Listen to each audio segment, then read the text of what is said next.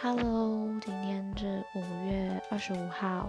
那今天想跟大家分享的就是网络购物评价，超好笑网络购物评价。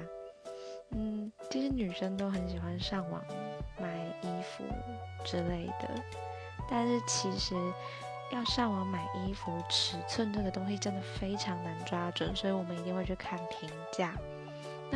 今天就是在 Lativ 上面看到一个超级无敌荒谬的评价，评价这样写：这件衣服在三十一度的高温显热。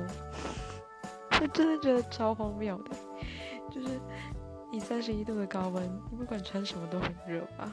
真的超扯的。